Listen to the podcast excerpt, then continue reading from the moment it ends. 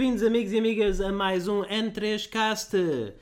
Este programa gratuito é trazido a vós pelos subscritores N3Cast. Muito obrigado a todos os que subscrevem. Uh, são vocês que nos permitem fazer este programa, tanto os programas gratuitos como os programas premium, que só estão disponíveis para subscritores. Se vocês estão a ver isto e ainda não são um subscritor, considerem passar a sê-lo, porque os subscritores não só suportam este programa gratuito que todos os outros ouvem, como também têm direito a episódios exclusivos para eles, pelo menos uma vez por semana. Episódios esses que são análises, retrospectivas ou discussões temáticas mais aprofundadas. Eu sou o vosso anfitrião do costume, Luís Magalhães, e hoje, promovido mais uma vez a co-anfitrião, está Pedro Magalhães. Olá pessoal, eu espero que tenham passado uma boa semana de trabalho e saúde e espero também que tenham tido uma boa semana para jogar jogos, porque todos nós sabemos que bem precisamos disso nas nossas vidas, senão não estávamos aqui hoje. Exatamente, exatamente. Portanto, vamos começar já por falar dos jogos que andamos a jogar e depois talvez façamos algumas notícias, se o tempo assim nos permitir. Portanto, uh, Pedro, o que é que tu tens andado a jogar?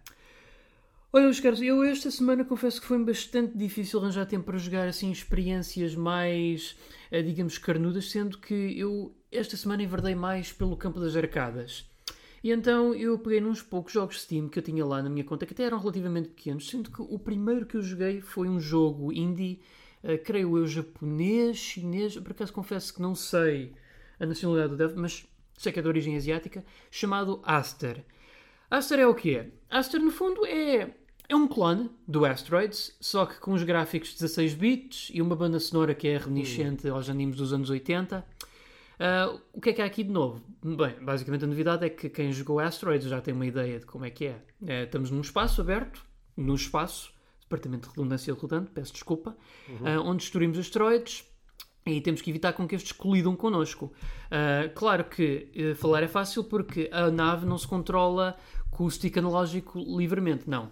É basicamente a nave faz rotação no estilo tank control, a Resident Evil, e nós temos que pressionar para cima ou para trás, no sentido de ir para a frente ou para trás com a nave. Sim. Isto no sentido de tornar mais desafiante o acto de nos desviarmos dos asteroides que vamos destruindo. E, e de ser fiel ao original asteroides, porque era assim que ele se controlava. Isso, isso. Uh, mas aqui há uns pequenos twists. Eu não sei se no Asteroids original havia isto, mas aqui há naves inimigas que nos podem atacar. Yeah, não me lembro, já não joguei E para além de naves inimigas, também agora há aqui monstros alienígenas que, uh, entrando em contacto com a nossa nave, fazem malandrices à protagonista. Ok. Uh, no final. Portanto, temos outros jogos desses. Assim, mas aqui eu acho que isso é só mais um aspecto bónus, porque o jogo em si mesmo, mecanicamente, é, é, divertido e é bom. E é um jogo curtinho que é ótimo para se acabar assim, nem diria numa tarde, em meia tarde. É mesmo aquele tipo de jogo que pensas, epá, preciso de jogar, mas não tenho tempo para jogar nada. Quero uma experiência rápida, agradável, tipo hum. um aperitivo. O Aster é fenomenal. Inclusive, no, ao fim de X níveis, aparece sempre uma nave que deixa de fazer upgrades ao teu armamento assim como à tua energia, aos teus escudos e comprar armas especiais, como por exemplo, tu tens uma espada que tu podes comprar que quando seguras no botão de ataque uh, começa-te a fazer rotação da espada pela nave toda, o que é excelente. É excelente para defenderes contra asteroides e até a dares assim um dano mais tipo serra elétrica em alguns inimigos. Hum. É outras armas, tipo uma granada, um laser, mas eu achei que a espada é muito mais versátil, pessoalmente. Okay. Alguns níveis, pronto, têm uns pequenos twists, como por exemplo, tens uns níveis onde a gravidade puxa-te para baixo, tornando a tua nave mais difícil de se controlar. E claro, uh, ao fim de certos níveis, tu tens checkpoints, uh, que é para tu vamos imaginar que queres parar de jogar por um bocadinho, estás cansado assim, tu podes continuar depois dali para a frente, não há problema nenhum. Arranjei isto na Steam, acho que em promoção, acho que, acho que só chegou a um euro. Ok, nice, por um e... euro. Não está mal, vale um euro, parece valer um euro. Tem boa arte gráfica, tu, tu, graficamente o jogo é muito bom para um jogo pixelizado. Yeah. Como é que se chama mesmo? A Aster. Aster, para Steam. Ok, muito bem. Uh, não tenho grandes perguntas a fazer, acho que. O... Uh, e demoraste quanto tempo a, fazer... a acabá-lo? Uma, uma, uma, uma hora e meia. Ah, sim, realmente. Por um euro não está mal. Não está mal. E se divertiste, precisamos de mais jogos curtos. Uhum. Eu, por acaso, é engraçado falares nisso porque eu também é, é, acabei vários jogos relativamente curtos esta semana, uns mais curtos do que outros. E, e, e joguei outros. Acho que o mais curto de todos foi o 1980X. Ah, sim, sim, eu joguei esse. O 98X, sim. Conta, conta. Sim, houve. É assim, ao contrário desse custou um euro em promoção, e estamos a falar de um jogo de, de 9,99, penso eu. Uhum. E, e eu acho que ele é um bocadinho curtinho demais para um jogo que perde esse, que perde esse dinheiro. Eu não tenho nada contra jogos curtos, eu, eu acho que jogos curtos são bons. Mas este jogo eu acho que eu acabei em duas horas. Um jogo que, portanto, uma Sim. série mais de 5,99 talvez, não? Pois não sei, não, não sei. Para mim isto era um demo, sinceramente. Um demo. O que é que é o, o, o, o 1980X é, é, é basicamente é um jogo narrativo, mas a narração mas a, mas a narração está é basicamente a história de um do miúdo ou miúdo é difícil de perceber é relativamente sexualmente ambíguo eh, nos anos 80 que está a enfrentar problemas, problemas normais de um adolescente, mas também alguns problemas familiares, e lá está, durante o jogo não se percebe muito bem. Percebe-se apenas que ele tem uma vida familiar algo conturbada, mas não se percebe porquê. Ele ou ela, sei lá, I don't know, não sei. O próprio, nos próprios créditos é kid, o que é ambíguo, portanto eu acho que é suposto mesmo a pessoa se sentir um, independentemente de a- a facilitar realmente que, que ele seja um pouco um, um blank slate, apesar de ter estes problemas familiares. Mas basicamente ele descobre o, o que começa a dar interesse à sua vida é descobrir um salão de jogos e então à, medida que a narração vai progredindo, essa narração é refletida no jogo que ele está a jogar no momento, que é, que é um jogo de, de salão, que não é bem um jogo de salão, porque na realidade eh, quase todos os jogos que nós vamos jogando, e nós não escolhemos que jogo é que jogamos, o, o jogo progride por si, quase todos os jogos são baseados em jogos de Mega Drive. Eh, e sim, os jogos de Mega Drive por si só foram, são baseados em jogos de salão muitas vezes, mas nem sempre. Por exemplo, na introdução do jogo, nós começamos a introdução do jogo jogando durante uns 3, 4 minutos um, um clone de Streets of Rage. Epá, e graficamente é, é genial, é fenomenal. O, o artwork está engraçado. Eu fiquei com pena de não poder jogar mais, porque é a única vez, esses 4 minutos, são a única vez em que tu jogas esse clone de Streets of Rage no jogo inteiro. Ah, mas depois também tens um, um jogo assim, um, depois também tens uma espécie de um clone de Thunder Force que está muito bem feito e esse já tens um já jogas um nível inteiro, até acho que dois, tens duas boss fights e já passas um bocadinho mais tempo com ele e, e, e eu preferia que eles tivessem sinceramente feito um jogo destes, um jogo um shooter, um shooter em, em homenagem ao Thunder Force porque é tão bom. Eu gostei mais desse shooter do que gostei do 1980X todo. Gostei mais desses 10 minutos de shooter. Uh, tem outros jogos, tem um, mas esse, esse é muito pouco aproveitado também. É um, um clonezinho de, de Outrun. Eu Também tem um, um que não é clone de nenhum jogo que eu me lembro da Mega Drive, mas tem assim, um, tem assim uns vibes asiáticos e é um Endless Runner, e até um Endless Runner competente, com alguns obstáculos, com alguns ataques, com inimigos, portanto é, é bem interessante, mas lá está. Estes jogos servem para enquadrar realmente o, o, o, mundo interior, para representar o mundo interior da personagem, aquilo que ela está a passar. E entre estes jogos há realmente cenas da vida da personagem e com ele a pensar o que é que se vai passando na sua vida e a interpretação do que é que se está a fazer na sua vida, sempre em pixel art. Ou seja, está aqui uma coisa que. Eu, o que eu gosto que este jogo fez é, é que o jogo conseguiu. Uh, ser uma obra narrativa e uma obra de exploração psicológica, como nós muitas vezes não gostamos porque achamos aborrecido e que achamos não é interativo, mas conseguiu realmente intercalar isso com o tema dos videojogos. E, e conseguiu fazer isso de uma forma em que nos deixa encarnando a personagem jogar os videojogos e o conceito é super interessante. Agora, quando este jogo acaba, eu não sinto que joguei sequer o primeiro capítulo de uma série. Isto é suposto ser o primeiro capítulo de uma série, mas eu sinto que joguei o demo do primeiro capítulo. Porque isto realmente não dura tempo nenhum. Eu descrevi uma data de coisas, mas isto é uma hora, talvez uma hora e meia, no máximo duas. Portanto, realmente eu, eu, eu acho que isto é mais um demo pago do que propriamente um primeiro capítulo, que é um bocadinho chato. Sabes, há, há, jogos, há jogos que custam 10 euros e que se acabam em 2 ou 3 horas, mas que tu sentes que tiveste uma experiência completa. Uh, é o caso do teu, o que tu descreveste não custou 10 euros, mas imagino que custou-te um, mas imagino que o preço normal seja 5, mas tu sentiste que tiveste uma experiência completa, princípio, meio e fim. Este não, este eu sinto que joguei a introdução e depois acabou, e depois o jogo acabou depois da introdução. Portanto, realmente uh, eu não o comprei, recebi-o de graça, não recebi de graça, recebi num Humble Bundle que eu paguei, uhum. é uma subscrição, mas pronto, uh, realmente uh, foi diluído o preço junto com muitos outros, junto com muitos outros jogos.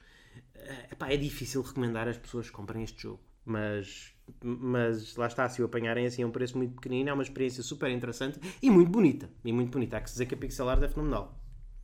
Sim, este jogo é lindíssimo do ponto de vista gráfico e também tem um bónus acrescido para mim que é, é um jogo muito anos 80 em termos de visual, que eu também adoro. É, é uma tara que eu tenho, é os anos 80. Uh, eu cheguei a falar. Mas os jogos são mais anos 90. Sim, sim, isso é verdade. Os jogos estão um bocadinho deslocados no período temporal em que os É, jogos há têm. ali uma cer- certa, uma- um, cer- um Sim. certo ah, guisado de anacronismos ali, é verdade.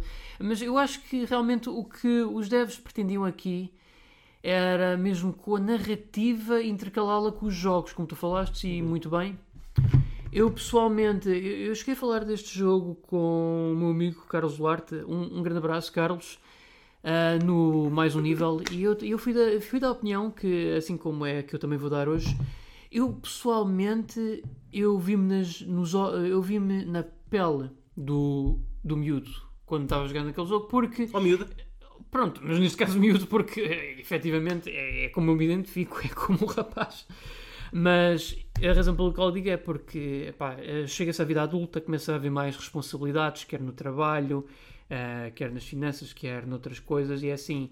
Cada vez menos é o tempo que se tem para, digamos, gozar a vida como, como a tínhamos quando éramos mais novos. E embora, pronto, não esteja a passar por uma crise de adolescência, a verdade é que eu visto muitas vezes na pele daquele miúdo que está a passar por esses problemas de uma adolescência que ele vê que está hum, a perder e ele não está a conseguir aceitar isso. Sendo que muitas vezes ele vê ainda um certo escape nos videojogos a fim de, vá lá, eh, pelo menos encontrar, situar-se um bocadinho naquela vida jovem que ele tinha. É. Eu, eu- eu, por acaso não senti muito isso, Pedro. Eu, eu- senti que ele realmente não está a ter uma crise de identidade típica da adolescência, em que ele sente que não se encaixa em lado nenhum, exceto ali. Ali que é aquele mundo em que ele pode ser quem quiser e interpretar o papel que se sentir. Uh, porque é, é, é aquela típica coisa da pessoa estar na escola, estar rodeada por pessoas da sua própria idade, mas não sente que faça parte. E é uma narrativa que já foi muito explorada, especialmente no cinema e em séries, nos jogos nem tanto. Normalmente seria um bocadinho aborrecido, porque é uma história que toda a gente conhece e que acaba por ser uma história um bocadinho egocêntrica. Porque normalmente o que acontece às pessoas para saírem desse. Quase todas as muitas pessoas enfrentam esse problema e muitas, muitas pessoas encontram uma saída e essa saída é simplesmente crescem. Portanto, é- acaba por ser uma fantasia um bocadinho egocêntrica, mas eh, o, o jogo realmente mantém é interessante porque de- demonstra realmente o. eh, demonstra que dá-nos a jogar o, o tal escape do miúdo ou da miúda. Ok, eh, alguma coisa, que, algum outro jogo que queiras falar antes de eu passar ao meu próximo? Ah, gostava de falar de um jogo também pequeno que eu joguei. Este aqui gratuito no Steam, aproveito por dizer, que é, é sempre o melhor preço do mundo. Ah, foi um jogo que se tornou algo viral durante uns meses e de certa forma ainda o é em vários lugares que, a que fores, que é um jogo chamado Helltaker. Helltaker é no fundo um clone do Sokoban. É aquele clássico jogo japonês, penso eu que seja japonês, onde tu basicamente tens que empurrar as caixas ah, para os lugares certos, num número limitado de movimentos que tu podes fazer para alcançar o final do nível. O Helltaker, no fundo, é isso, mas com uma temática. ah, pa- parece, um, parece um jogo flash, mas um jogo flash bem animado Sim. que é na temática de que tu és um homem que sonha, que sonhou com um harem de raparigas demónios, então ele diz que, ok, eu vou para o inferno, fazer o meu harem de raparigas demónios vai custar, mas nenhum preço é mais alto do que ter um harem de raparigas demónios. E basicamente a história do jogo revolve sobre isso. Tu fazes o teu joguinho de Sokoban em cada nível, só que aqui o final é uma rapariga demónio. E tu nesse final, quando tu falas com ela, tu tens que escolher a opção de diálogo correta, porque senão perdes e tens que começar o nível de novo. Ok. É assim durante. Mas o que é que as raparigas de Mónica querem saber do que tu fazes com as caixas? Qual, qual lá- é, é que lá qual não é o ímpeto narrativo é- para tu andares a empurrar caixas? Aqui é que está, não há caixas para empurrar. Tu aqui, tu tens que no inferno, tu tens que empurrar rochas e pontapear esqueletos para conseguir chegar até elas. Ok, mas ele já está no inferno então. Sim. Ok. Não sei se ele se matou para chegar ao inferno, Ok. não faço ideia. Sei que ele foi para o inferno no sentido de procurar raparigas. Como é normal! Sim. Como é normal, tipo um gajo, ah, boa ideia, quero um harém de raparigas de. Primeiro passo e para o inferno. Exatamente. First step. Ah, mas o que eu acho que este Now jogo the é quest assim. begins. Eu acho que este jogo não tem qualquer profundidade a nível mecânico, porque é assim, eh, os níveis, sabendo a solução eh, para o nível, faz-se. E eu vou, ser, eu vou confessar, eu não sou bom em jogos de puzzles, e este foi um jogo que eu vi as soluções porque eu estava mais interessado em ver Uh, como é que ia decorrer aquela história do homem, o titular Helltaker, para ele recrutar o seu harem de raparigas demónios, como é que, ia, uh, como é que aquilo ia terminar e de que forma. Uh, porque efetivamente este jogo tem muita personalidade e eu vejo porque é que se tornou tão viral. Porque o character design é muito bom, a banda sonora também, a forma como o jogo nos é apresentado também é engraçada. Há pelo menos lá um nível que é diferente, é tipo uma boss battle glorificada em que basicamente o nível faz sempre scrolling para baixo Uh, e nós temos que evitar uh, correntes que vão surgindo, sendo que depois há umas correntes que estão em suspensão que nós temos que pontapear para destruir. Okay. Isto durante três fases. Uh, mas depois disso, termina o jogo, sendo que se nós encontrarmos algumas chaves ocultas ao longo do jogo, nós podemos aceder a um capítulo extra. Aliás, esse é o capítulo extra, uhum. agora que eu penso, e não final oculto, que se pode obter no, no, epilo no epílogo ao fazermos uma. Este jogo tem um epílogo. Tem um epílogo onde o objetivo é tu ires falar com cada rapariga demónio que recrutastes para lhes dar panquecas, que é o pequeno almoço que tu lhes estás a servir. Mas se o harém é teu, porquê é que és tu que tens que cozinhar? Ah, porque é, acho que o, o, argumento que há aqui a fazer é que o L-Taker aqui é mais uma figura paternal do que propriamente um Ok. Pronto, eu acho que é mais por aí. Este, isto... Eu acho que ele vê mais elas como filhas do que propriamente. Eh, Creepy? Pois. Não Creepy. perguntes o resto. Ok, uh, bem. Mas é engraçado o jogo. Porque, é dizer, grátis, portanto joga, por favor. Ah, e claro, há um DLC de. Não, não, estou a ver, não sei agora quanto é que custa, mas é um preço relativamente pequeno que é dá um apoio financeiro aos devs e recebem uma pequena comic strip que serve também como uma receita para as panquecas do Welltaker. Ok. Portanto, malta, é, é assim, é, apoiem jogos originais e bem feitos e, e, que realmente estão de graça. Portanto, o porquê não? Porquê não? Às vezes é, nós temos tendência a, a dar... o grande problema em 2020 não é tanto comprar jogos, porque já há tantas opções baratas e, e tantos sítios que nos dão jogos gratuitos que realmente difícil mesmo é arranjar tempo para jogar jogos. Mas vale a pena às vezes encontrar algumas coisas uh, mais, mais baratinhas. Portanto, Pedro, olha, uh, uh, acho que realmente vale a pena. Obrigado por trazer esse jogo. Vale a pena sim, as pessoas sim. experimentarem. Eu acho que quem adora jogos de puzzles vai se sentir yeah. muito contente com o L-Taker, pessoalmente. É uma experiência curta. Pois. Acho que isto termina-se em uma hora, talvez nem tanto. Uh, e pronto, uhum. isto quem for a repetir já sabe as soluções todas, mas é vale a pena pelos personagens e pelo tema, tem uma história engraçadita. Uhum. Portanto, é. força é, pessoal. Pronto, ok. Um jogo que não é grátis, nem vale a pena experimentarem é o, o, o mais recente jogo da Fulbright, o Tacoma. Uhum. O Tacoma, uh, portanto, a Fulbright foi, ficou muito conhecida pelo Gone Home, aqui há uns tempos. Eu tenho alguns problemas com o Gone Home, mas também admito que atmosfericamente era um jogo fantástico, era um jogo super atmosférico. Uh, a casa era um ambiente, a casa era um ambiente excepcional, muito interativo, com muitos segredos, muitas coisas para descobrir. O Tacoma segue o mesmo princípio. Tu és uma pessoa a explorar um local deserto e, neste caso, o local deserto é uma estação espacial. Uh, o problema é que tanto o ambiente como o enredo são menos interessantes.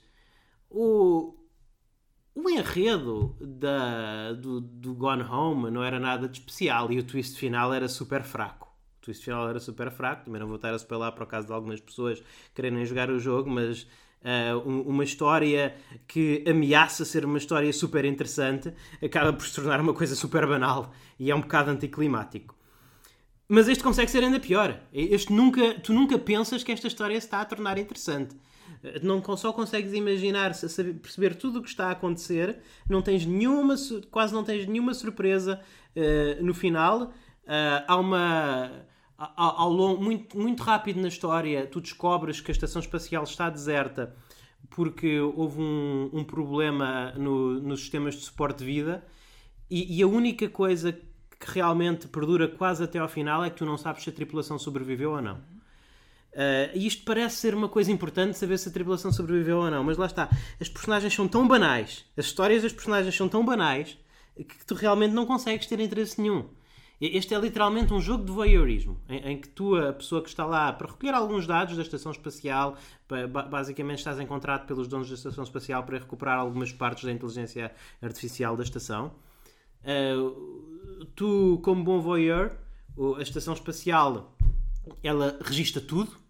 É uma, existe numa realidade or, orwelliana em que tudo o que as personagens fazem é, é registado em dados holográficos, então tu quando estás a passar por uma sala podes ativar estes dados holográficos e ver tudo o que se passou ali naquela altura e segues as conversas das personagens e podes interagir com os hologramas dos personagens para fazer uma espécie de hacking nos dados deles para ler os e-mails e saberes mais do que está a passar nas suas vidas naqueles momentos. E, e é isto. É, é, é, um, mais do que o Gone Home, em que tu só, só conhecias as, as, as vidas das personagens uh, por ler os registros que eles deixaram para trás, uh, em diários e notas e etc. Aqui é, é full-on voyeurismo. Estás a, literalmente a assistir a gravações das coisas que se passaram durante aqueles dias em que a estação espacial estava a ter problemas. Mas não há nada de especial. Não, não há nada de especial. Única, o único fator distintivo dos personagens são a, a diversidade étnica e, e, sexual. Basicamente. Como, é, é isso. Como sempre. É, é, é, isso. A, única a coisa, mais, a coisa mais interessante daquele grupo de pessoas é, é que há um, há um casal de lésbicas há um homem que está lá sozinho, mas que tem um, mas que tem um par, mas que tem um par homossexual à espera na Terra com uma criança adotada. E, e depois há um casal normal, eh, há um casal normal, eh, um casal heterossexual, eh, mas de, de, elevada diversidade racial. E, e, pronto, este aqui é, é o anti-Mass Effect em termos de etnia. Porque eu já falei aqui neste podcast que eu acho que num futuro avançado o que faz mais sentido é que a raça humana é toda ela uma mistura. Porque é essa a nossa tendência. A tendência é nós cada vez misturarmos mais entre nós mesmos. Então, chegando ao futuro, vai ser muito raro haver um, haver um preto e um branco e um asiático. Quase toda a gente vai ser uma mistura de, de, de várias etnias. É, é, claramente que Aqui não, aqui lá está. O, o, o, problema deste jogo futurista em termos sociais é que eles quiseram fazer um jogo passado muitos anos no futuro, em, em que as pessoas já estão a explorar com alguma facilidade o sistema solar, mas no entanto, uh, em termos sociais, a humanidade continua como no século XX. Ou seja, somos todos muito diferentes porque não nos misturamos. O que é um bocadinho, o que é um bocadinho estranho. É, é, um, é um bocadinho estranho. Mas lá está. Uh, o próprio setting da estação espacial é pouco aproveitado em termos de conteúdo, não há. É muito pouco interativo, há muito menos detalhes, há muito menos pormenores, há muito menos coisas que intra... com que interagir do que, na casa do, do que na casa do Game Home. O próprio cenário, eu sei que isto faz sentido, parece ser menos, ter menos resolução. Há alguns sítios engraçados, em virtude de ser uma estação espacial. Se formos, por exemplo, para o deck principal e conseguimos observar o espaço e as, e as pás da estação e tudo mais, é, é bonito, mas no geral estamos só em corredores cinzentos com portas eletrónicas. Queres perguntar alguma coisa? Uh, não, eu só vou dizer que eu, para mim, nada me entristece, mas eu, sendo que naves espaciais, naves espaciais e navios abandonados são os settings dos videojogos que eu mais gosto de explorar, eu acho que o pior pecado que se pode fazer é torná-los uh, mesmo aborrecidos ou que sejam o oposto de assustadores, porque também da forma como descreveste o jogo, eu acho que é um lugar que não evoca medo ou tensão também. Não, nunca evoca, não, nunca evoca, é impressionante, é, é, é, impressionante. E lá está, as personagens, não se passa nada com as personagens, são completamente. Tu estás a seguir estas personagens durante duas ou três horas uh, para saber uh, que.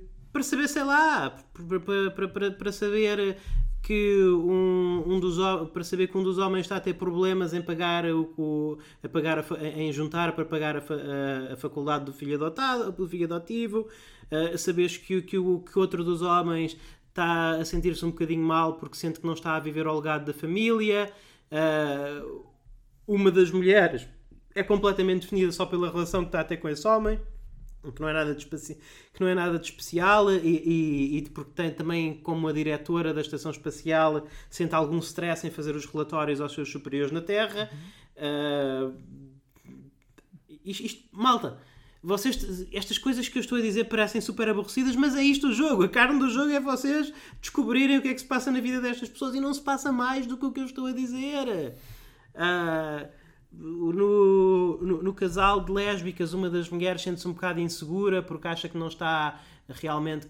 arrependeu-se um bocadinho do caminho de carreira que tomou e que queria ser uma artista. E é isto. São pessoas completamente banais, com vidas completamente banais, e o que o jogo vos propõe é seguir isto. Portanto, é pá, eu não sei para quem é que este jogo é. Eu não sei para quem é que este jogo é, sinceramente. Uh, não percebo porque é que alguém Eu joguei-o porque, olha, primeiro porque, era, porque já o tinha, porque queria acabá-lo, porque era pequeno e que sempre tinha alguma. Achei que seria interessante falar dele no N3K. Tenho pena de não ter sido mais interessante, mas realmente não. O guião não é mau. O que acontece a estas pessoas na estação espacial e a razão pela qual a estação espacial perde o, o suporte de vida e a forma como tudo se resolve no final tem o seu quê de interesse. É, é uma história, é, é uma história com, com cabeça, tronco e membros, mas é executada de uma maneira tão pobrezinha, tão anticlimática, que não. Tu chegas ao fim e pensas, pronto, foi isto. Era o que eu estava a pensar mais ou menos. Eu acho que isso é péssimo, porque quando um, quando um jogo tem como objetivo expor uma narrativa e vê-se que o jogo é maioritariamente uma experiência narrativa. Sim. Eh, eu acho que quando a narrativa por si é desinteressante, é banal, eu acho que o jogo perde o seu propósito de ser. Pelo menos a meu ver. Uhum. Pois, é isso. Alguma pergunta para mim, Pedro, antes de passarmos ao teu próximo jogo? Uh, não, acho que é tudo. Acho que é tudo, Luís Carlos. Ok. Então tens mais algum jogo para trazer? Ah, deixa aqui pensar. Uh... Ora. Uh... Não, não. Não. Ok. Então uh, eu joguei mais um jogo também ele passado, bem, também ele começa numa estação espacial, mas efetivamente migra-se para um, um, bunker espacial no, na superfície da Europa, que foi o da Turing Test. O da Turing Test, ao contrário do Tacoma, em primeiro lugar, eh, visualmente é um jogo super mais apelativo. É, é um jogo que tem uma estética super limpa, mas com muitos efeitos, muito, muito, muito, superfícies muito espelhadas, metais muito polidos. É um jogo bonito. A estética é minimalista, tipo Portal. É uma estética muito Portal. E, e, a jogabilidade também tem um bocadinho. Também se aproxima um bocadinho de Portal, mas já lá vamos. Mas em termos de estética, é um setting futurista, mas é muito mais bem realidade que o do Tacoma. Uh, a verdade é, é que nota-se imediatamente a diferença e parece muito mais futurista e é muito mais interessante. O, o que fazes neste jogo é tens uma. Tu chegas a essa, vais investigar a, a, quebra de comunicações, és lançada de um satélite para investigar a quebra de comunicações uh, nesse, nesse bunker, que é basicamente uma estação de exploração científica uh, em Europa. E notas que o que se passou quando lá, quando lá chegas não tens contacto com a tripulação que devia lá estar. E, notas que o bunker foi reconfigurado. Aquilo que era suposto ser um sítio onde, pessoa, onde cientistas viviam e investigavam coisas e etc foi eh, transformado basicamente numa série de puzzles. Assim, lá está, exatamente, numa, numa série Como de salas de puzzles, exatamente à Portal. E, e, e, tu estás acompanhado de uma inteligência artificial, uh, que é o, o Tom, não, é uma sigla, não sei o que é que, é já não me lembro o que é que a sigla quer dizer, mas ele também ele também está intrigado, aliás foi ele que te alertou e foi ele que foi, foi ele que te dirigiu a explorar aquilo para ver o que é que tinha acontecido e, e o par, o par Tom e a, e a jogadora, que é, acho que é Ava, ou é Ava ou é Ada, não sei, Ava ou Ada. Uh, o, o objetivo realmente é, é, eles irem resolvendo os puzzles. E para resolver os puzzles, é, são puzzles mais ou menos à base de. à, à base de abrir, à base.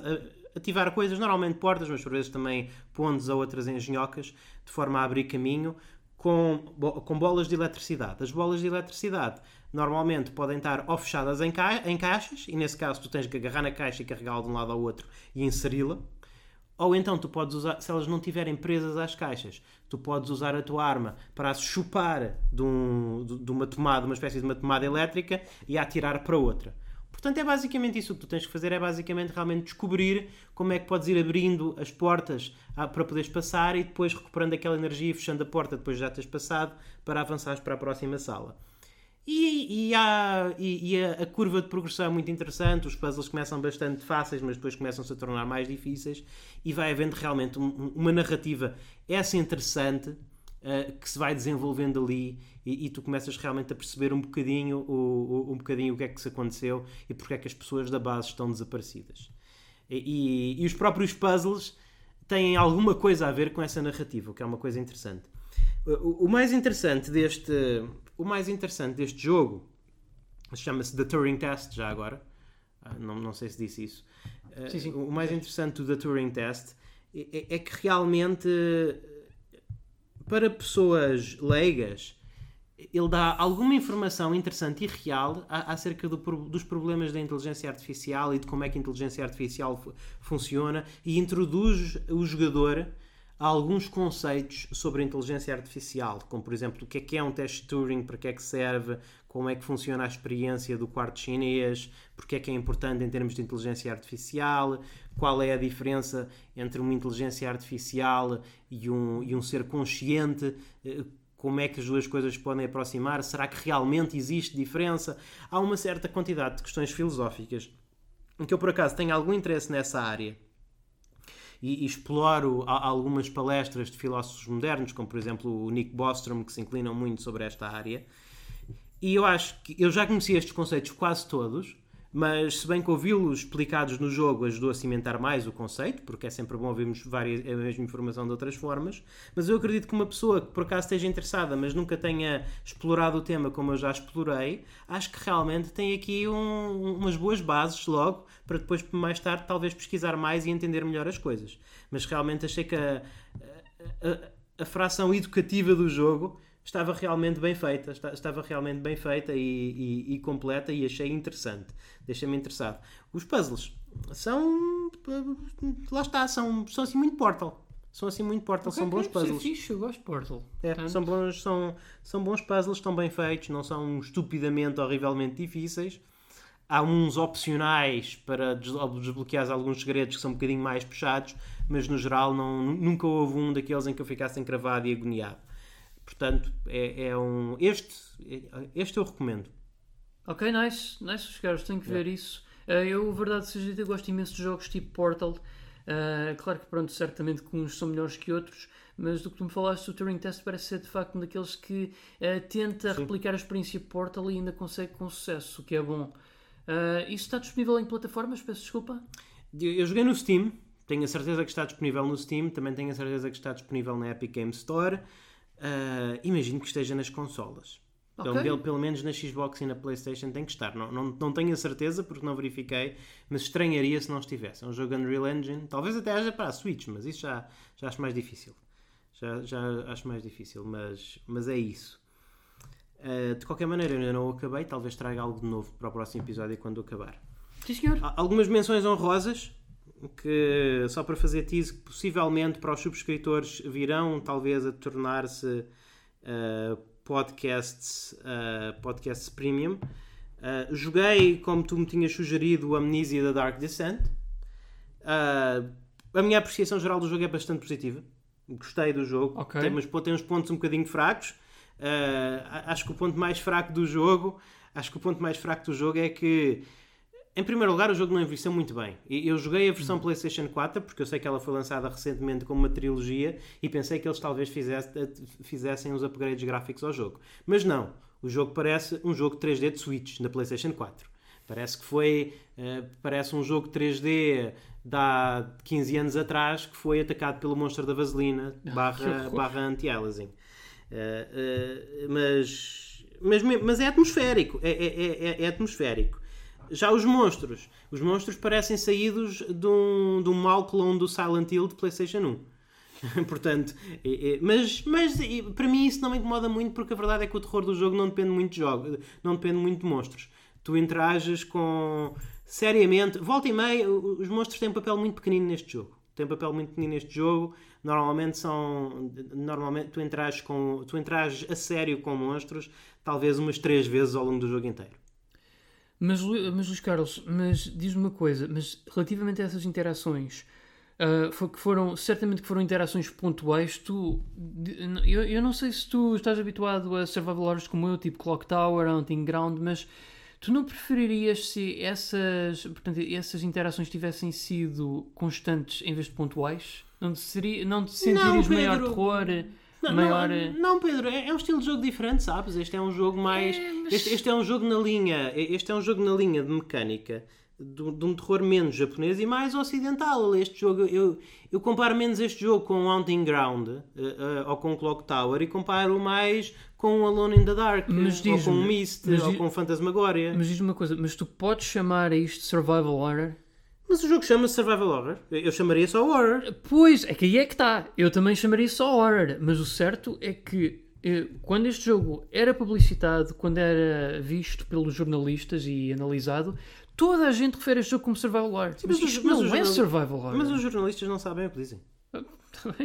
É? Pronto, É por agora, eu só, eu só gostava era que os devs que fazem este tipo de jogos também soubessem disso, que é para realmente fazerem survival horrors, porque eu vou ser franco, eu não desgosto do Amnesia, mas eu também, para mim, não é a segunda de vinda a Cristo à Terra dos, dos jogos de terror como toda a gente faz. Não, mas eu e achei- este jogo, efensi- efetivamente, deu cabo do género, da mesma forma como o Half-Life, de certa forma, deu cabo aos FPS. Mas isso, não, é- isso nós podemos falar depois Sim, no sim, potencial é, sim. Mas eu Peço não acho, desculpa. mas houve, mas o. Mas o jogo não tem culpa. Da mesma maneira que eu não vou dizer que o Half-Life 2 é um jogo mau. Eu gostava que. Eu, eu gostava que as pessoas não tivessem todas copiado o Half-Life.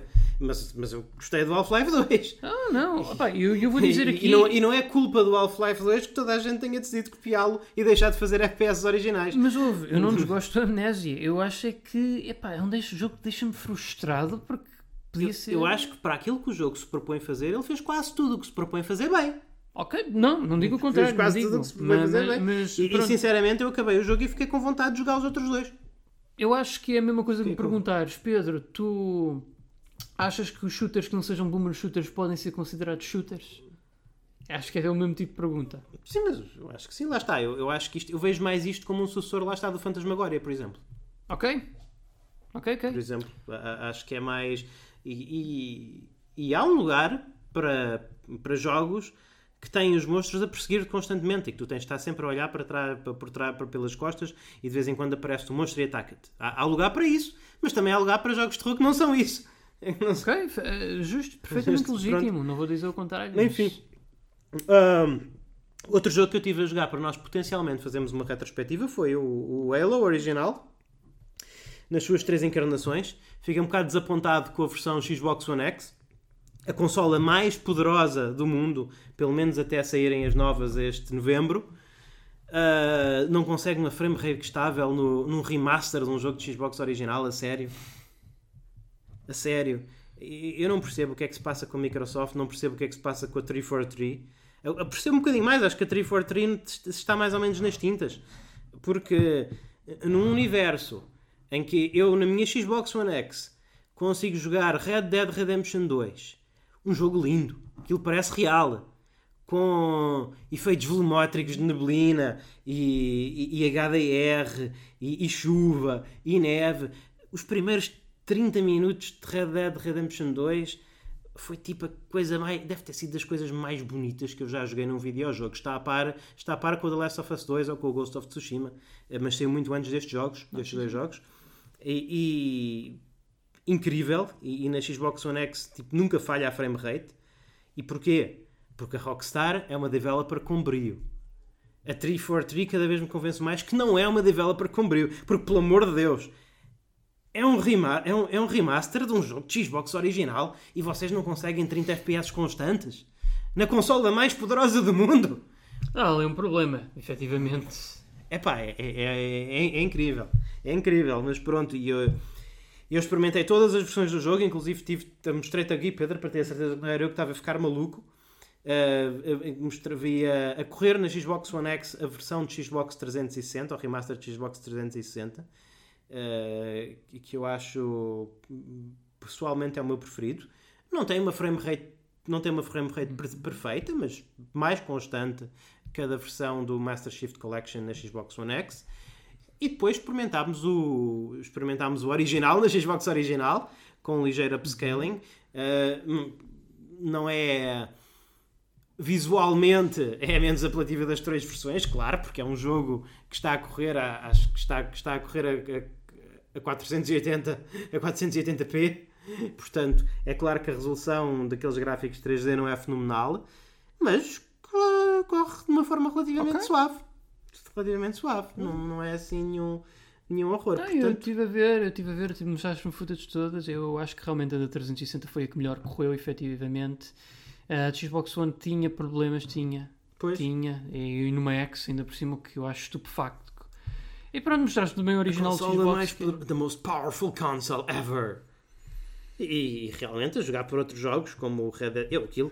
Houve, eu, eu, eu, eu estava a jogar eh, o, eu estava a jogar o Red Dead Redemption 2, tu me disseste que eu estava a jogar aquilo no meu PC e eu acreditava, porque aquilo realmente está, tem um aquilo realmente na Xbox One X tem um aspecto fenomenal.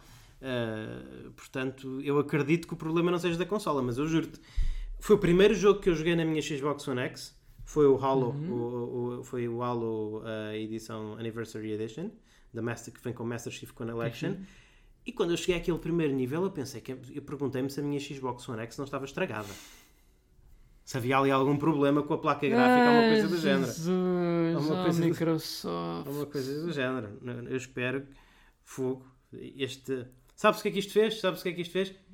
Fez, uh, fez o trailer da o demo da apresentação do Halo Infinite para ser, para ser um jogo visualmente bem feito. Microsoft, a sério, nós não temos nada contra vós. Eu gosto muito de vós. É, pelo menos quando não me estão a fazer updates ao Windows 10. Eu cada vez mas, gosto menos. Mas... Eu, eu, cada vez... Olha, sabes que isto deixou-me preocupado com duas das minhas developers favoritas que foram compradas pela Microsoft. A Inexile, que está a, a fazer. Eh, nem sei o que é que eles estão a fazer. E, e a, e a, e Obsidian. e a Obsidian, que está a fazer o. Como é que se chama? O Ember? É assim que se chama? Acho que é Ember. Ember, Ember é o. É, é, é um, um, RPG na primeira, um RPG na primeira pessoa no universo de Pillars of Eternity. Uh, e, e, e, fico preocupado porque realmente se as, se, as, se as, companhias que são adquiridas pela Microsoft mostram este, pouco, este, este nível de brilho, este baixo nível de brilho, eu realmente não sei, porque a Inexile e a, e a Obsidian eram companhias que eram conhecidas por fazerem tudo o que fosse necessário para os seus jogos serem de boa qualidade e trabalhar mais neles e, e tudo mais. Eu, eu, espero que essa cultura das, dessas equipas não mude por, uh, por intervenção da Microsoft, porque a, a 343 realmente cada vez me convence mais que não sei como é que eles têm a propriedade da Halo, porque o, o trabalho deles é, é bom, é medíocre. É, é tecnicamente medíocre. Desde o Halo 5, não? Sim, o Halo 5, sinceramente, o Halo 5 parece-me que até foi o melhorzinho deles, eh, porque eu não me lembro assim de grandes problemas em termos. O Halo 5 era visualmente pouco inspirado, era um bocadinho desinspirado. Não, o Halo 4 também foi deles. O Halo 4 ah, também foi okay. deles. Eu acho que tem vindo a piorar. Eu acho que o Halo 4 foi muito bom. O Halo 5 um bocado mais desinspirado. E agora esta, e agora esta Master Shift Collection, Jesus, não, não, esta performance mete dó. Mas enfim, eu sei que, malta, desculpem lá para os espectadores, eu sei que eu estou a falar de um jogo velho, Master Chief Collection já saiu há muito tempo. Estou curioso, eu não instalei no PC, eu estava quase para instalar no PC para ver se também tem problemas de performance, mas uh, eu no meu PC uso SSDs, que como vocês sabem não tendem a ser muito grandes, e a Master Chief Collection no PC são 128 GB. Portanto, eu, eu só tenho 70 GB, o que já é muito no SSD. Oh, uh, vou ter que acabar um jogo e desinstalá-lo tenho o Final Fantasy XIII que eu estava a rejogar no PC, tenho de ver se eu acabo e desinstalo porque é só ocupa 90 GB. Eu acho que os fabricantes de SSDs têm que começar a torná-los mais baratos. Eles já são, Pedro, eles já são. Eu é que não, até ah, agora sim, não tive necessidade. Eu... Mas tu já arranjas um Tera de SSD por tipo 200 euros ou menos. Ok, parece-me bom. Enfim. Olha, já agora, Luís, quero já que pegaste nessa cheat code, como diria aqui o Daniel, se ele cá estivesse. Um abraço, Daniel. Um, eu eu não sei se eventualmente poderemos falar disto um primo, mas eu joguei também, ou pelo menos eu estou assim, joguei uns pouquinhos tempos, eh, mas gostava de ir mais aprofundadamente, era o Heavy Rain. Que eu, eu acho que creio que foi um jogo que tu e o Daniel também jogaram, uhum. porque pronto, é um exclusivo Sony, e Sim. como sabem eu sou alérgico a exclusivos Sony, pelo menos da época da Sony mais moderna. Uh, mas este eu vou dizer que estou a gostar mais daquilo que eu esperava. E eu acho que, tendo em conta que este foi um dos jogos mais hypados da Sony, feito pela Quantum Dream, eu acho que, pronto, eventualmente daria para um bom material premium, se vocês Sim. concordassem no futuro.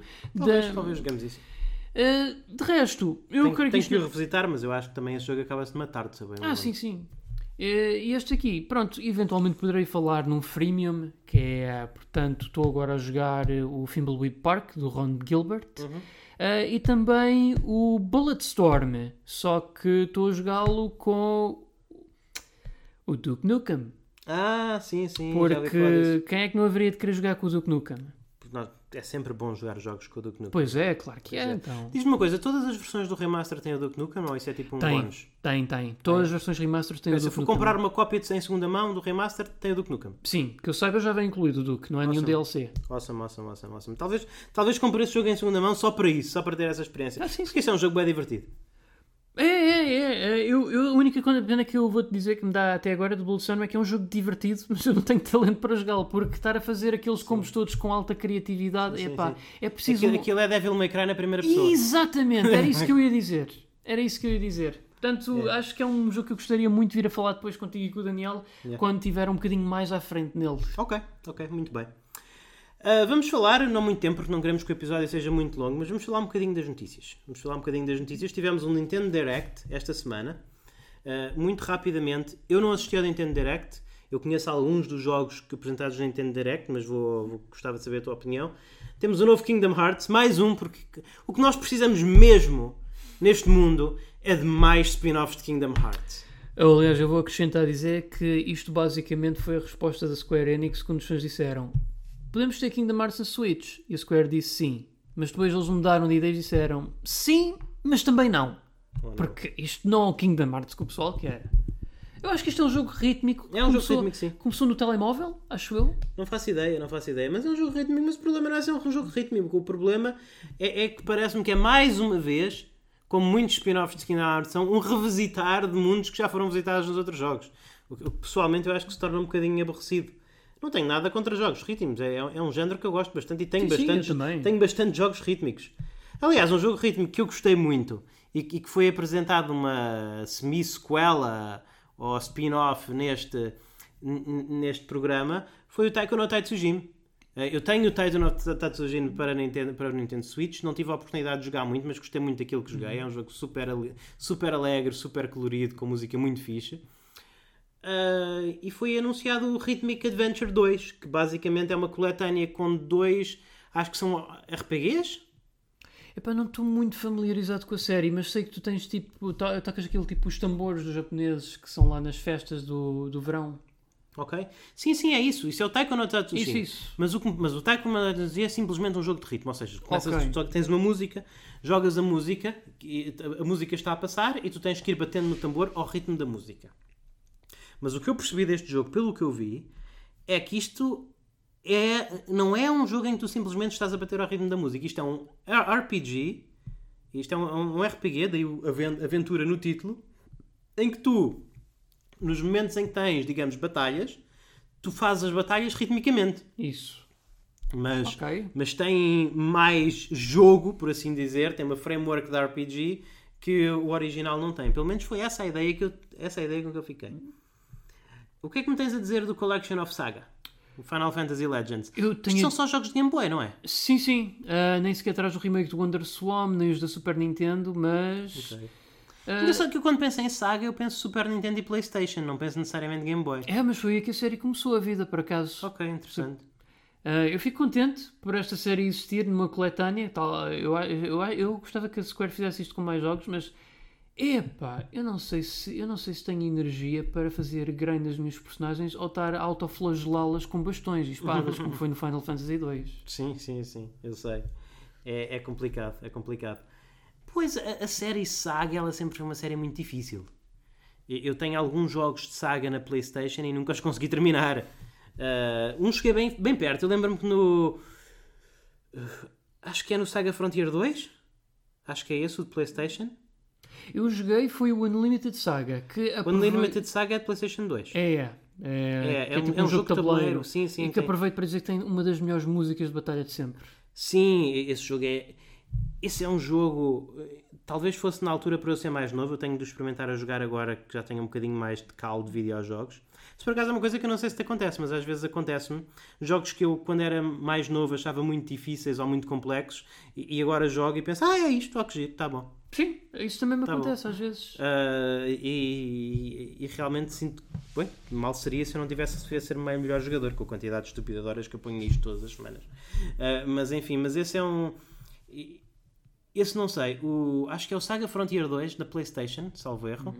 Que eu- eu cheguei. eu morri no último boss, e eu cheguei ao último boss e não consegui passar, encravei no último boss. Daquelas situações mesmo frustrantes que às vezes acontecem nos RPGs japoneses, em, em que o último boss tem ataques de insta-death e se tu não fostes para lá preparado com equipamento sério, não, não tens hipótese. Não tens hipótese, só dependes muito de sorte. Enfim, eu passei muito tempo e não consegui. Mas isto é uma série difícil. Isto é para quem gosta de RPGs difíceis. Uh, Puyo Puyo Tetris 2 foi anunciado. Eu por acaso ainda não tenho Puyo Puyo Tetris 1, porque, mas quero muito ter, porque eu gosto de Puyo Puyo e gosto de Tetris, então este é jogo para mim, mas lá está, malta, o dinheiro não chega para tudo, o tempo não chega para tudo. Eu estou a pensar, eu ando a tentar encontrá-lo em segunda mão. É e imagino que eventualmente vai querer encontrar este também, porque é Puyo Puyo e Tetris. Este eu ouvi dizer, segundo o que têm dito, que vai ter uma maior, um maior foco na componente online, multiplayer, pelo que eu percebi. Acredito que venha a ter um modo história, mas eu acho que eles aqui queriam mais reforçar esse aspecto do multiplayer. Ok. Tudo bem. Também temos o Minecraft Dungeons, o DLC para o Minecraft, Minecraft Dungeons, malta. Um, um jogo de Microsoft Game Studios na Switch. É engraçado que a Microsoft faz estas cenas. Faz estas cenas. E, e, e agora nós vamos ter na PlayStation 4, salvo erro, a menos que tenha sido cancelado, mas eu duvido muito que tenha, o Wasteland 3, que é um jogo da Inexcel que foi comprada pela Microsoft já há algum tempo. Yeah. Mas eu, por acaso, é uma coisa que, que teremos que confirmar.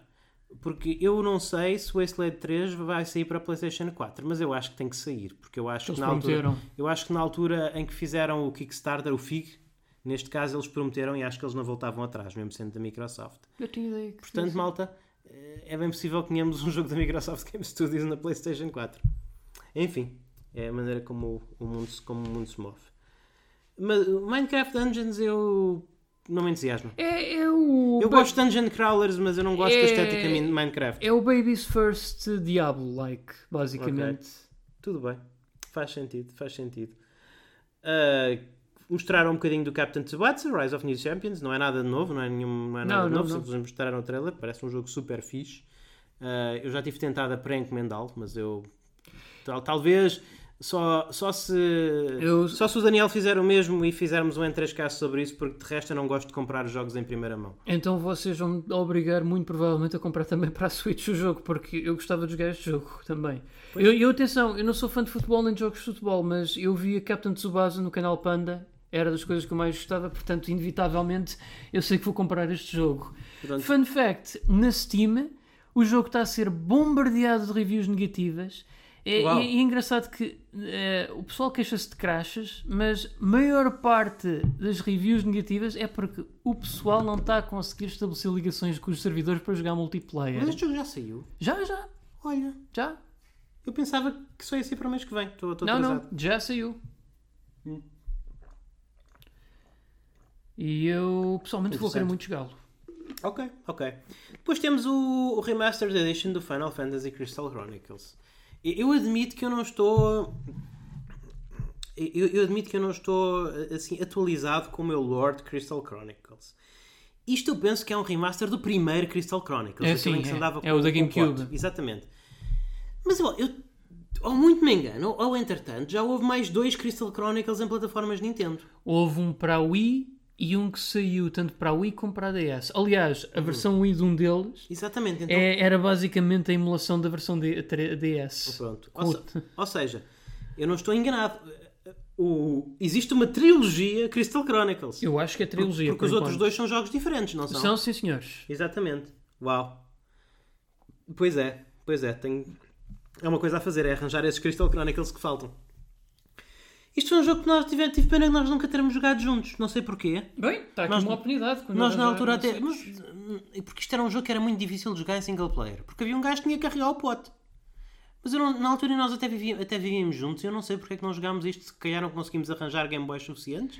Yeah, eu acho que era por isso. Não, não era tanto os Game Boys, acho que eram os cabos. Ok. Acho que eram os cabos mesmo, porque os cabos eram cabos. É, é, os cabos eram cabos. Os cabos eram caros e difíceis de encontrar, porque era naqueles tempos negros em que a Concentra é que geria uh, todo o arsenal da Nintendo, quer em hardware, quer em software. Okay. Uh, como tal, era pronto, os produtos da Nintendo não estavam tão proliferados pelo país como os da Sony, da Microsoft. Felizmente, pronto, agora temos a Nintendo Ibérica. Pronto. Ok. Muito bem. Continuando.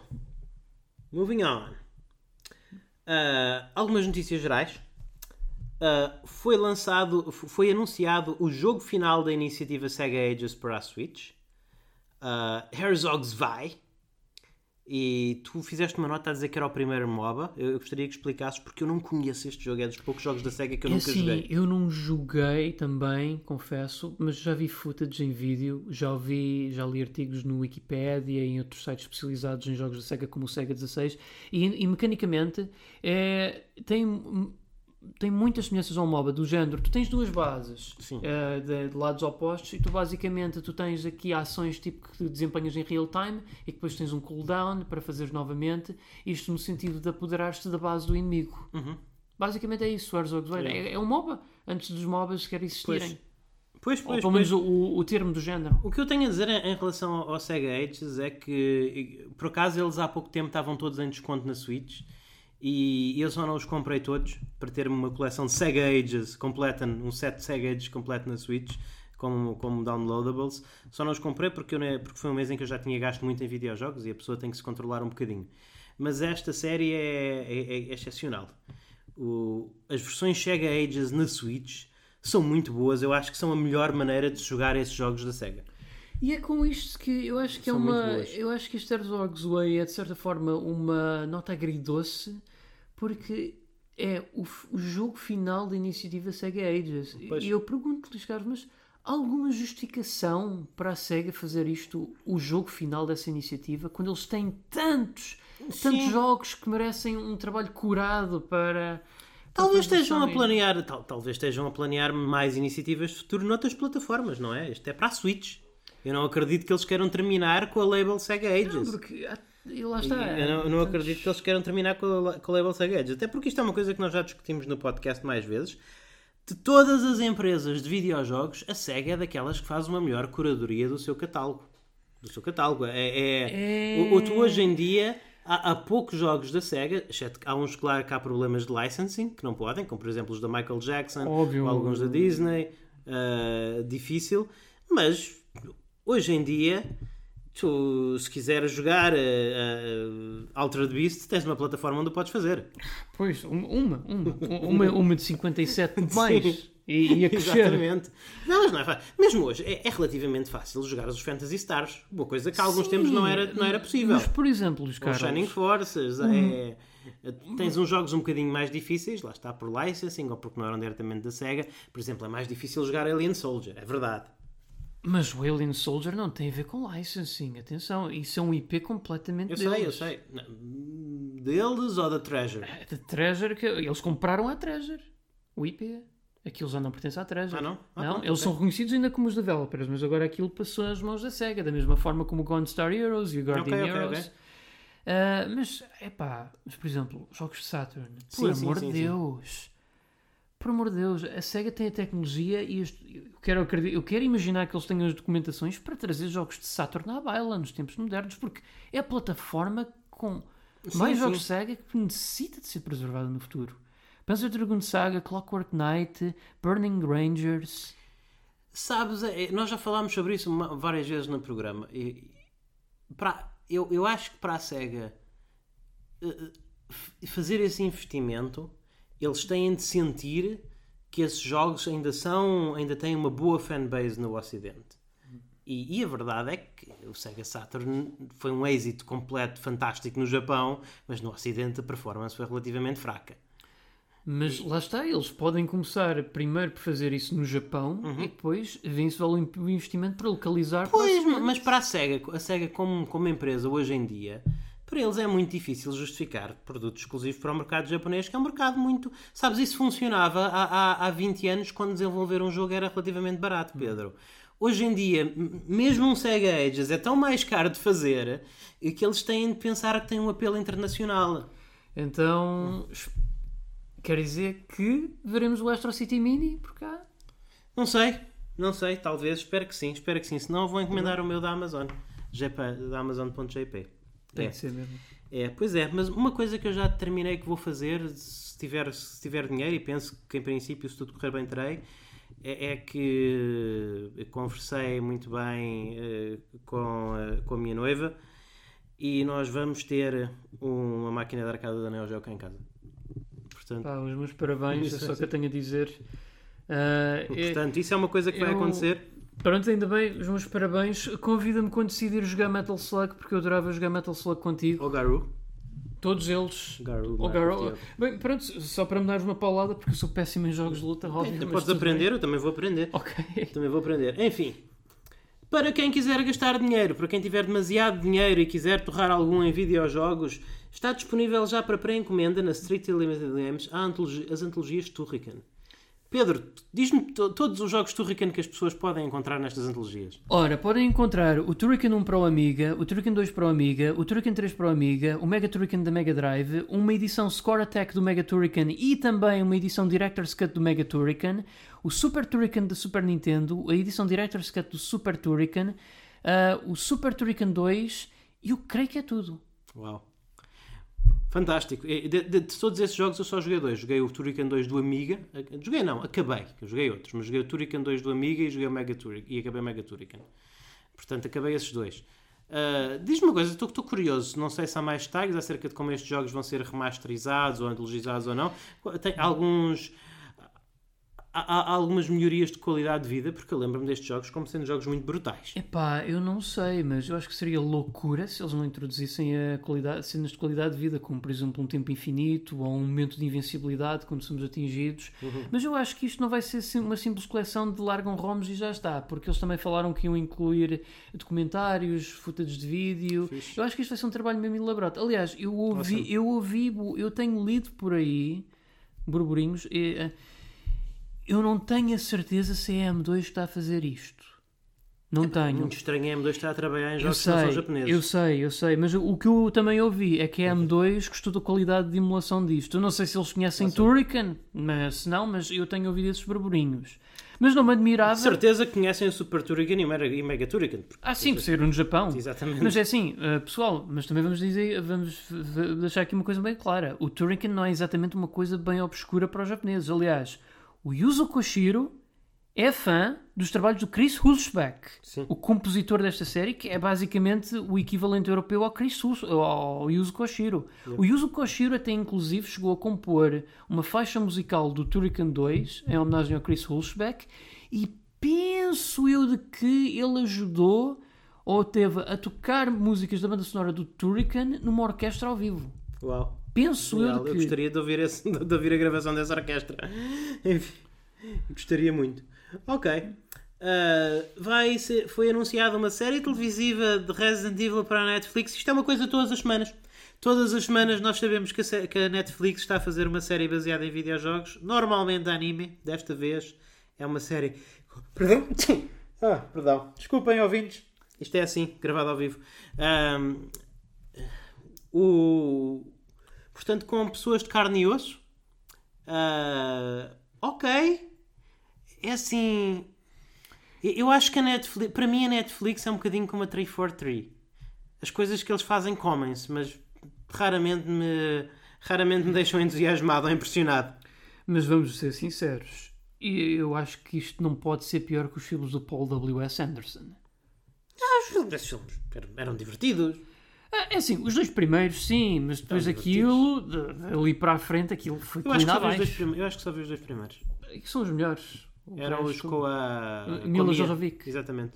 O primeiro até é muito bom, eu gostei. Sim. É, eu, aliás, o primeiro até, até podia ter sido uma side story dos jogos, mas depois, entretanto, eu acho, mais. Eu acho que já vi uma timeline em que tem alguns dos filmes lá.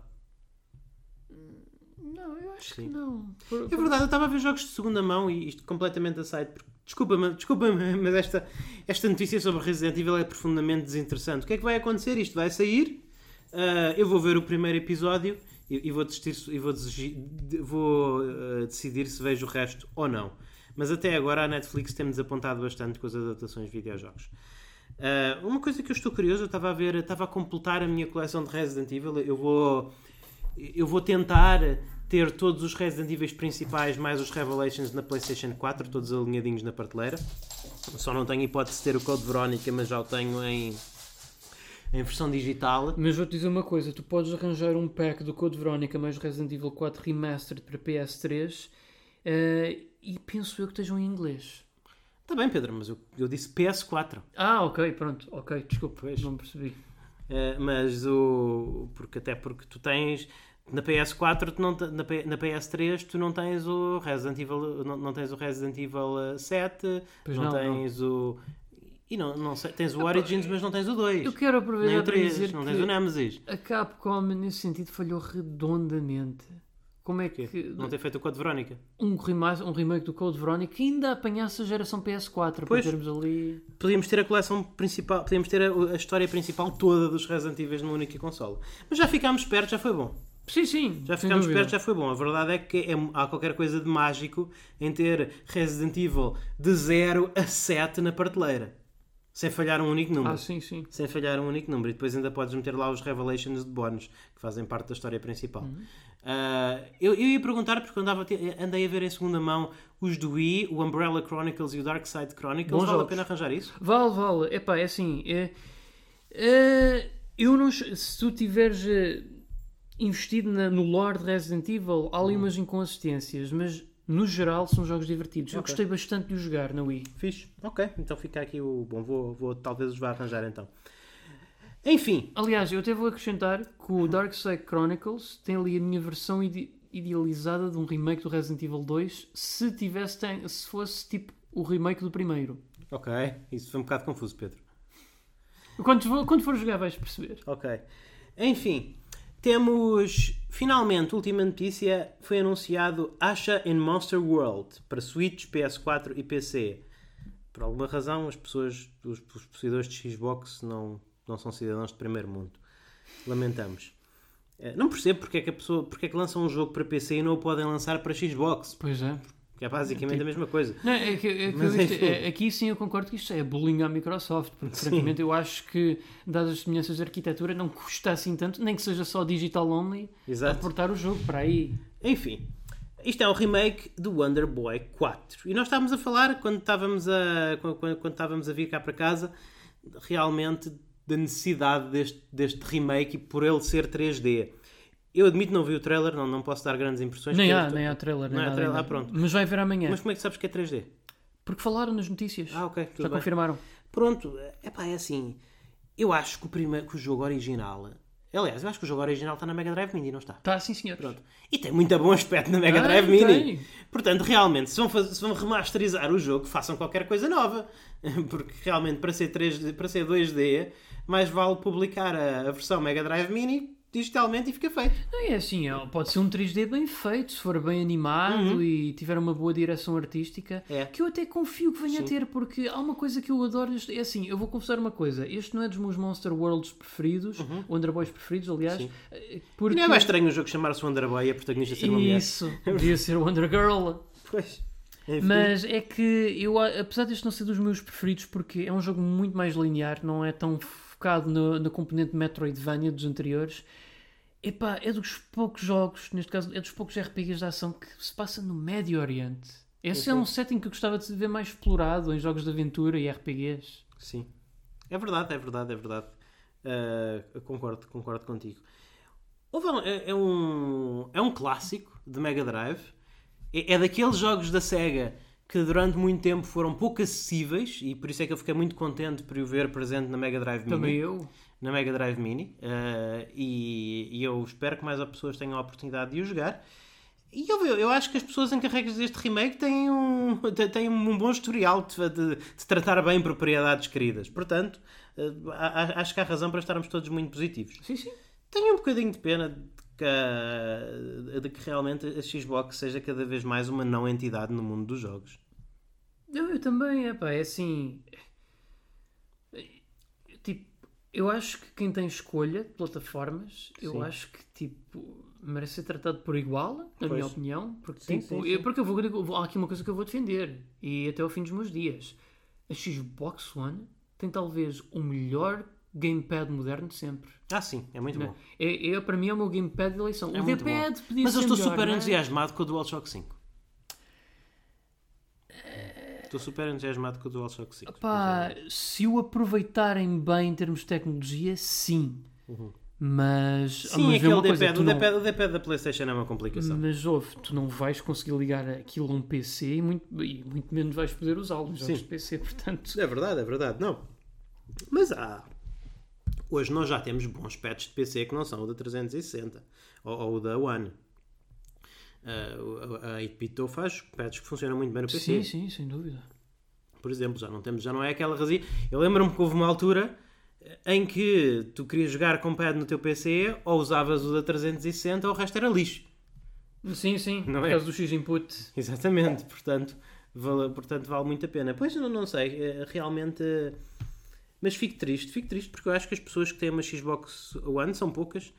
Eu comprei há pouco tempo, comprei literalmente a semana passada, uma Xbox One X, eh, só porque queria ter realmente uma máquina que. só- quase só pela retrocompatibilidade. Há vários jogos de Xbox 360 que eu gosto de rejogar, há vários jogos na minha coleção 360 que eu ainda não tive a oportunidade de jogar e que sei que a melhor experiência que eu posso ter é numa Xbox One X, porque realmente vai, vai metê-los à resolução nativa do meu monitor 4K. E, e, portanto eu tive a oportunidade de comprar uma a a menos de metade do preço portanto aproveitei aproveitei e, e vou, vou substituir, a, substituir a minha One por isso não há, não há razão para uma pessoa ter uma One e uma One X Não, não. portanto eu vou vender a minha One e assim vai ficar o, o custo não vai ser praticamente nenhum Eh, mas eu acho sinceramente a Microsoft tem que fazer muito para me fazer comprar outra Xbox. Porque o que eu estou a ver até agora é que realmente vejo cada vez menos. Tendo uma One X para propósito de retrocompatibilidade, sim, eu sei que a Series X supostamente ainda vai fazer uma retrocompatibilidade mais interessante porque vai adicionar. ah, não é HDR, é o. como é? DSLL. Não, não. o- o- aquela, aquela coisa do. Ray Tracing. Isso, Ray Tracing. Ray Tracing, vai adicionar Ray Tracing a alguns selecionados jogos do, do catálogo retro da Xbox. O que é interessante e tal, mas ah, tal, não, não sei, não, para mim não justifica a compra da, a compra da nova consola. Portanto, é, é isso, não sei. Fica aqui um bocadinho agridoce com este anúncio do Ashen Monster World. Fantástico que ele exija, mas é, é, é muito triste ainda não a- a- a- realmente o final desta geração estar a Xbox estar a ser, estar a ser esquecida. Não, eu acho que tudo quando for third party, acho que deve estar às mãos de o maior número de Sim. jogadores possíveis. Portanto, eh, eu quero reforçar aqui aos devs que não descartem Xbox One. Pensem nela como mais um veículo para fazer o vosso jogo chegar a um maior número de pessoas. Exato, exato. E, e é isso mesmo. E se formos a ver, esta geração é interessante porque eu acho que nós tivemos jogos de muita qualidade, mas eu eu noto menos quantidade e menos variedade. Porque lá está, eu no outro dia estava a ver eh, as bibliotecas da Xbox 360 e da PlayStation 3. Epá, parece que essa geração durou para sempre. Parece que durou tipo 10 anos. Deve ter durado 10 anos. Sim, foi, foi. Porque há, há, há, há- jogos. eh, Jesus, há. há, há, tipo. Lá está. Resi- a PlayStation 3, tu tens o Resident Evil Code Veronica de um lado e tens o Resident Evil 6 do outro. E tens o, tens o da Evil. Tu, tu na PlayStation 3 e na 360 tu já tens o da Evil Within, já tens o Dishonored, já tens jogos super modernos. Super modernos. E depois do outro lado tens o, o, o Genji e o, e o Condemned e esses jogos de início de geração. Portanto, há, há ali um. eu- eu- devem ser. Nada bate a biblioteca da PlayStation 2, claro. Como nós falamos aqui, PlayStation 2 tem quase 5 mil jogos. Ah, pois. Mas eh, as bibliotecas da Xbox 360 e da PlayStation 3 são tão extensas e tão ricas eh, que eu, quando olho para as bibliotecas destas consolas, sem dúvida que o nível de qualidade é muito maior. Há poucos jogos nestas consolas, nesta geração, que não sejam, no mínimo, aceitáveis. Há há muitos jogos bons e há vários jogos excelentes. Mas, mas a, a biblioteca, não sei, parece mais limitada, parece que há menos variedade, parece que há menos quantidade até. O que é que tu achas, Pedro? Eu concordo plenamente. Eu acho que esse é o sacrifício que sofremos para trazer uma maior acessibilidade, ou seja, o jogo, um maior número de jogos, um maior número de audiências. É que também faz com que haja ali uma certa homogeneidade Sim. nas plataformas e isso tira-lhes um bocadinho de caráter. Por, por exemplo, eu quando eu penso no PC Engine, Onde é que está o Kingdom Under Fire? Onde é que estão os Rumble Roses? por exemplo, Eu, por exemplo, quando eu penso em PC Engine, eu penso que é uma plataforma conhecida pelos seus shooters e jogos únicos que não podia encontrar na Mega Drive na SNES. Eu penso na SNES, vejo aquela plataforma de RPGs e a Mega Sim. Drive naquela plataforma de jogos tipo experiências de arcada, coloridas. A PS2 como o, e a DS como os panteões da criatividade e da variedade. Porque nas gerações Xbox 360 e PS3 ainda havia ali uns cheirinhos de, de característicos dessas consoles, mas à medida que os anos foram passando, cada vez menos Sim, sim. se foi verificando aquela homogeneização Claro. que eu falo, que agora entrou em full, full force na PS4 e na Xbox One.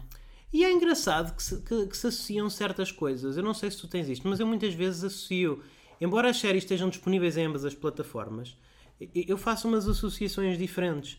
Eu normalmente tendo a jogar, eh, tendo a preferir jogar jogos ocidentais na Xbox e jogos japoneses na PlayStation 4. É como eu. Ou, por exemplo, algumas séries, tipo Resident Evil, para mim faz mais sentido Na na, PlayStation, PlayStation, sim, sim, sim. assim como Metal Mas, por Gear exemplo, os Condemned, Fantasy. os Condemned dá na PlayStation 3 e há na Xbox 360. Mas, mas para mim são jogos 360. Pois é, é como para mim. É.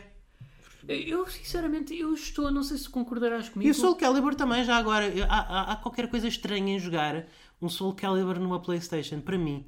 Há É qualquer... sério? Eu, para Sim. mim faz mais sentido uma PlayStation. Eu sei, do que, eu sei que o Soul Blade original é da PlayStation, Eh, mas eu, eu sei lá, sempre me pareceram, não sei, de- desde então, até porque depois tive, o- não, o Soul Blade é da PlayStation, mas depois tivemos o Soul Calibur Na Dreamcast. da Dreamcast e acho que, é o que, e acho que o Soul Calibur definiu muito mais a série do que o Soul Blade. Sim, sim, o sem Soul dúvida. Blade. E, e depois a partir daí, sei lá, sempre me pareceu mais natural nas plataformas Xbox. Pronto, e. Por causa das semelhanças da Dreamcast, não é? Pois, talvez, não sei, só parece, que encaixa melhor. Parece um jogo mais Xbox. Ok, ok. Parece um jogo mais X. Parece um jogo mais Xbox. Eu até vou ser honesto, eu hoje em dia, tendo em conta que, ah, não, obviamente que tu não encontras documentação para todos os jogos nesse sentido, Sim. mas eu já não ligo tanto hoje em dia a versões definitivas, ligo mais às versões em que onde prefiro jogar. Também, e Pedro, já não há tanta diferença. Isso era uma coisa séria na geração PlayStation 3, Xbox 360, em que realmente havia grandes diferenças e o PC então batia tudo. Mas hoje é como eu digo, eu, eu joguei Resident Evil 2 na minha PlayStation 4 Pro e eu sei que no PC a frame rate é um bocadinho melhor e os gráficos são um bocadinho mais definidos, mas é muito pouca a diferença, quase nem me faz diferença. Ah, mesma coisa com os, com os Yakuza. Os Yakuza eu sei que no PC têm 60, correm a 60 frames por segundo constantes e na PlayStation 4 correm a 30 frames por segundo. Mas como é um jogo tão cinematográfico, eu não noto tanta diferença. E em termos de qualidade visual, é praticamente a mesma coisa. Portanto, eu já não tenho aquela coisa que nem, nem era PlayStation 3. Se o jogo existisse para PC, para mim era, para mim é- era, não fazia sentido jogar numa consola. Para quê? É, é completamente diferente. É da noite para o dia. Os versões PC estavam num bom PC, corria muito melhor. Mas agora não, agora é mais ou menos, lá está, é como tu dizes, é é mais no que eu me sinto que é, é- jogo mais na plataforma que para mim faz mais sentido. Uh, portanto, é, é um bocadinho isso. É, um- é um bocadinho isso. Não, não vejo tanta a diferença entre jogar uh, Red Dead Redemption 2 na Xbox One X ou na PlayStation 4, que nem seja assim para PC, é isso. O Red Dead Redemption 2 saiu para PC. Saiu para PC. Visto, eu nem sabia. Eu nem sabia. Agora, podia jogá-lo no meu PC. Epá, mas eu acho que não vai ser assim muita a diferença entre o PC e a Xbox One X. Se calhar vai ter uma frame rate um bocadinho melhor, se calhar vai ter umas texturas um bocadinho melhores, mas eu acho que eu só vou saber a diferença se os visse lado a lado. Não Sem é? dúvida, sem Acho dúvida. que só- e- e- enquanto que na geração de PlayStation 3 Xbox 360 eu jogava um jogo na consola. Jogava um jogo. Ba eh, Bayonetta, por exemplo. Sim. Jogava, jogo, jogava a baioneta na Playstation, a seguir ia jogar para a Xbox 360, não tinha nada a ver. Eu conseguia identificar qual versão era qual. A seguir ia jogar no PC e, e Jesus, não tem nada a ver. Se bem que a versão de PC saiu bem, bem depois. Eu por acaso esse jogo joguei na 360. Eu- Para mim, Bayonetta é bem complicado, porque para mim Bayonetta é uma propriedade que eu associo à 360, porque era a melhor versão na altura em que saiu e foi o que eu joguei, mas depois foi adquirida pela Nintendo. É uma, uma salganhada. É uma salganhada. Mas É eu devo confessar que. Eu ainda hoje tenho dificuldade em jogá-la na Switch, porque eu tenho a versão física uh, para a Wii U e o- o- na Switch não consegui arranjar a versão física do primeiro. É exclusivo japonês, não é? Pois. Ah, é exclusivo e não é barato. Pois, acredito que não. reputação Só porque eu, eu acho que só veio. Acho que não é só exclusivo japonês, eu acho que é exclusivo japonês da edição do colecionador. Ah, pronto. Epá, esse para mim é o grande problema da Nintendo. Eu acho que se eles tornassem os cartões mais baratos para os devs, eu acho que essas coisas não aconteceriam. Pois. Mas enfim.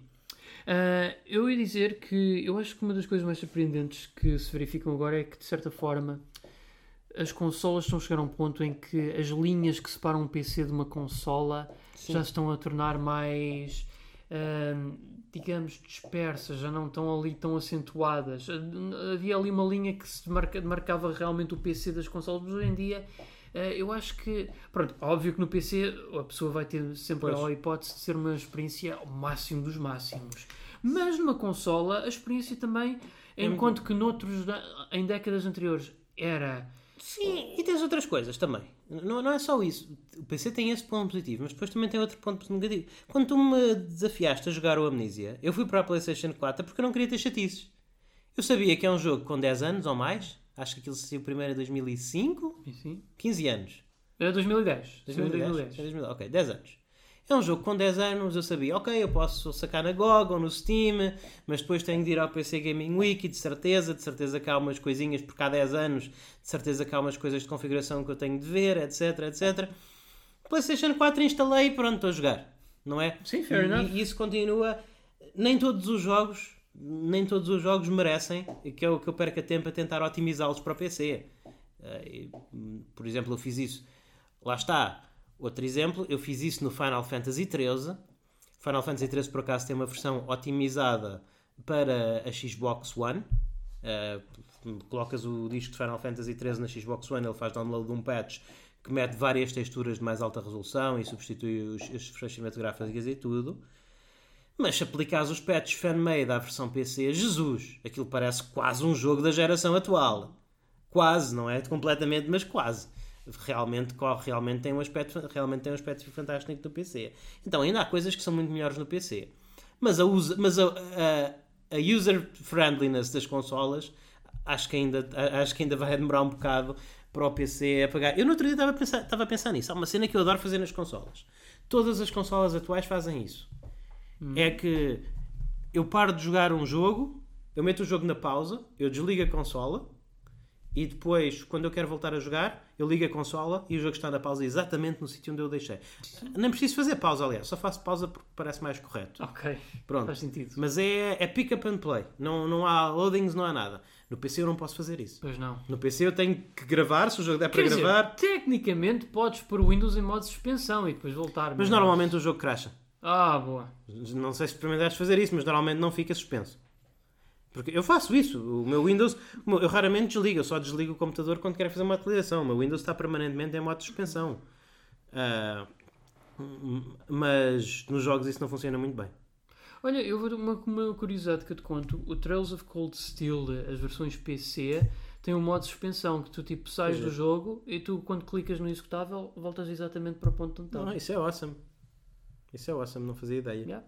Muito bem, muito interessante. Ok.